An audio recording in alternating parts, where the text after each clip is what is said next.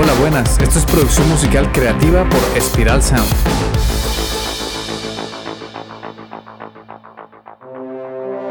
Hola, soy Ciro Galvis y hoy vamos a hablar de un artistazo.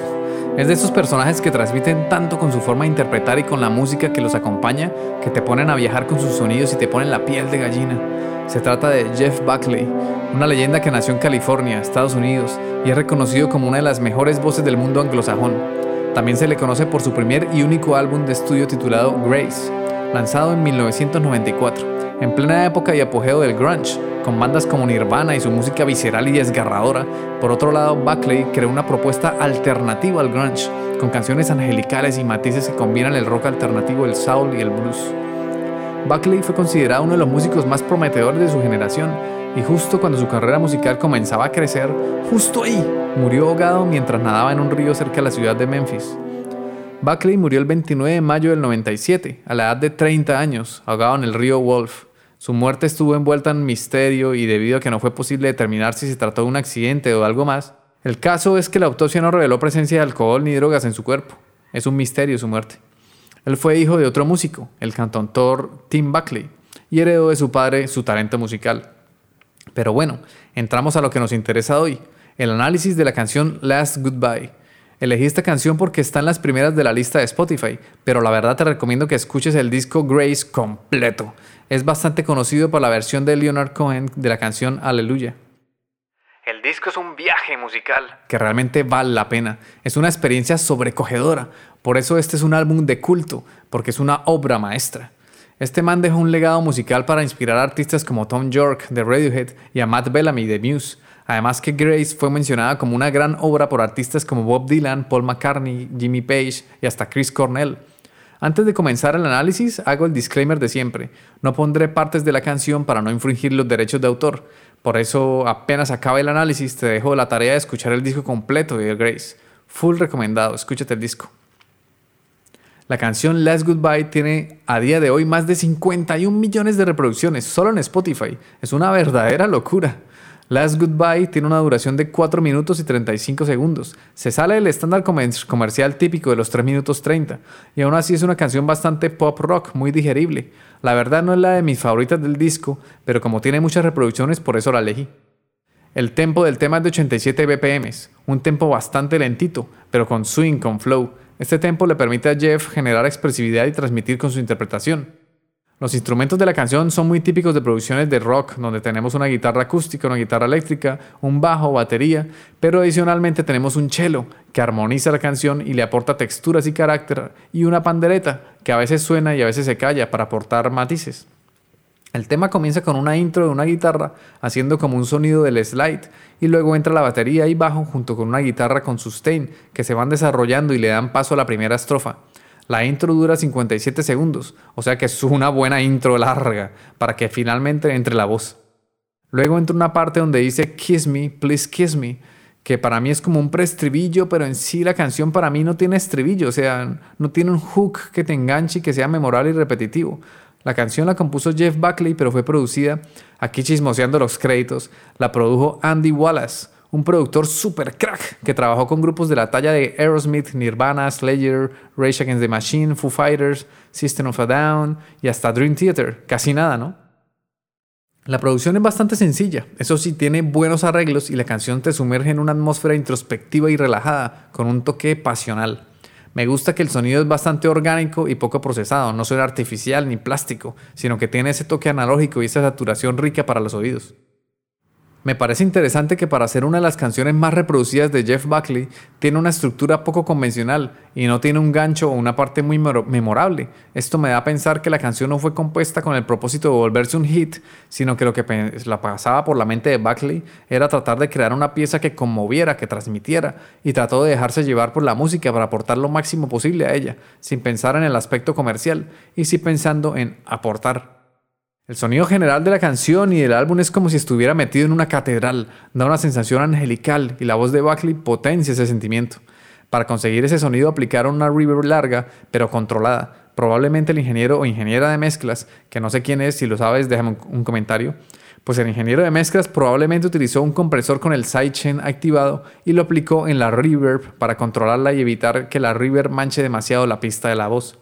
Este truco es muy utilizado en producciones profesionales y gracias a ello se consiguen los beneficios de la reverb sin manchar la pista original. Cuando yo mezclo canciones de rock y pop, usualmente aplico varios tipos de reverb y las aplico como envío, no como inserto.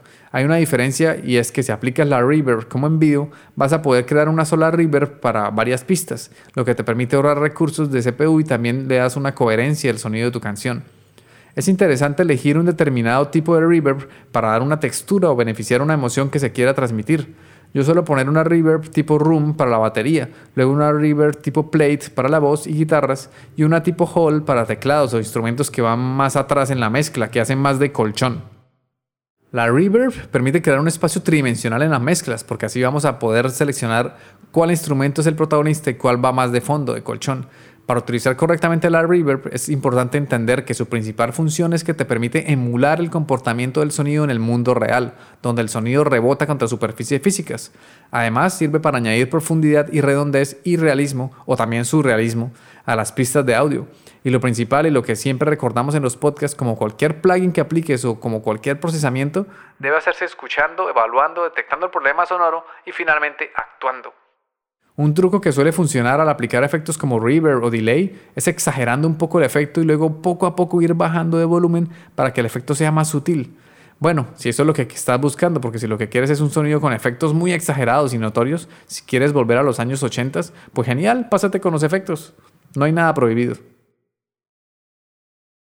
Otro truco interesante, además de usar un compresor en sidechain, es ecualizar la reverb, aplicándole filtros low pass, high pass, para que no manche las frecuencias graves y subgraves, y tampoco los agudos, que suene la reverb en un rango de frecuencias medio para que el sonido de la mezcla general no se vea perjudicado.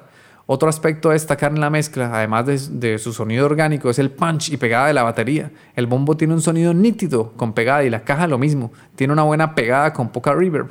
Para mi gusto se queda un poco corto de subgrave, pero bueno, este tipo de sonido es característico del rock, donde no tiene tanto subgrave como en el rap o en el trap, son producciones diferentes.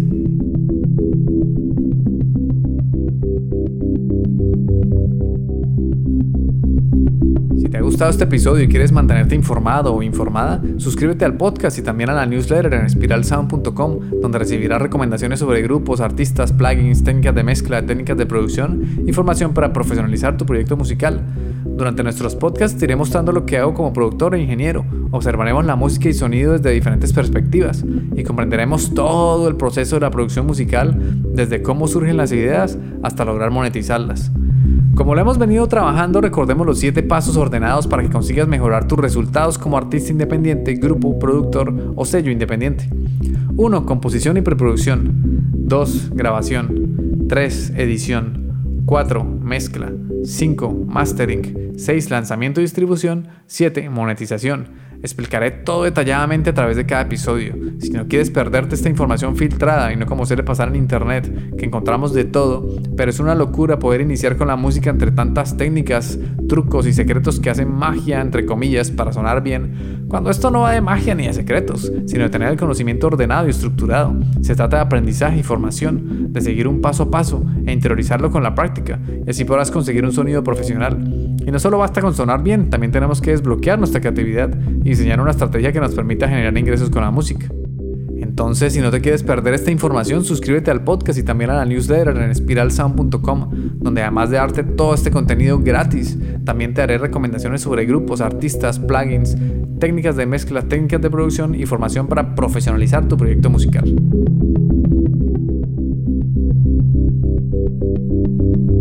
Muy bien, volviendo a lo que estábamos hablando, y bueno, ya casi para terminar el episodio de hoy, nos queda por analizar la letra. La letra transmite una profunda sensación de tristeza, melancolía y resignación. La letra sugiere una ruptura dolorosa y el final de una relación amorosa. Podemos detectar la tristeza y el dolor desde el principio, porque se siente una fuerte tristeza en las palabras de Jeff. La expresión This is our last goodbye, este es nuestro último adiós, establece un tono sombrío y final, lo que indica que la relación ha llegado a su fin. También habla de un amor que se desvanece, cuando dice I hate to feel, I hate to feel the love between us die. Odio sentir que el amor entre nosotros muere. Muestra la lucha del cantante por mantener la relación viva y pero finalmente reconoce que el amor se está desvaneciendo, está muriendo. Cuando menciona But is over, pero ha terminado, revela que Jeff ha llegado a aceptar la realidad de la separación. A pesar del dolor, sabe que es hora de dejarlo ir. Aquí vemos emociones de resignación y aceptación. Luego hay una parte que transmite un poco confusión y desilusión, eh, que es cuando menciona Why can't we overcome this wall, baby? Maybe it's just because you didn't know you at all. ¿Por qué no podemos superar este obstáculo? Nena, tal vez sea porque realmente no te conocías en absoluto. Sugieren cierta confusión sobre lo que salió mal en la relación.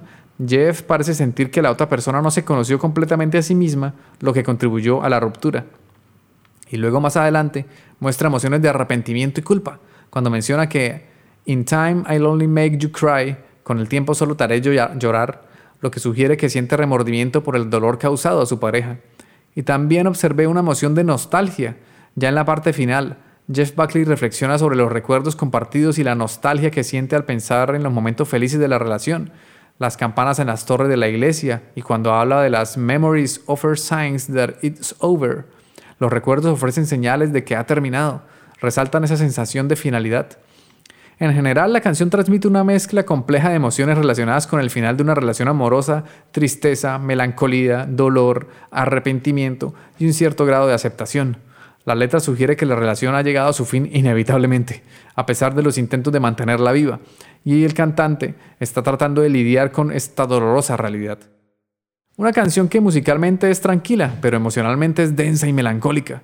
No me queda más que invitarte a que escuches el disco completo en orden, canción por canción, pero que lo escuches en un lugar tranquilo, con buen equipo de reproducción en estéreo, un vinito, algo para tomar, un coctelcito, para que notes los detalles y matices en la producción de cada canción y que disfrutes de esta obra tan potente y conmovedora, porque la voz de Buckley y su capacidad de interpretar mueve corazones y estómagos a gran escala.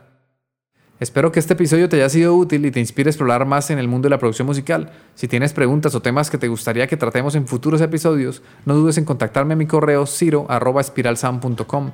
Ciro se escribe con C, C-I-R-O. O a través de mi Instagram personal también, que es CirgalV. Recuerda que si nos escuchas en Spotify puedes dejar un comentario en la sección de preguntas y respuestas. Danos amor, es lo único que pedimos, que participes y nos des amor a cambio de nuestro trabajo. Un abrazo y nos vemos en el siguiente episodio. Chao.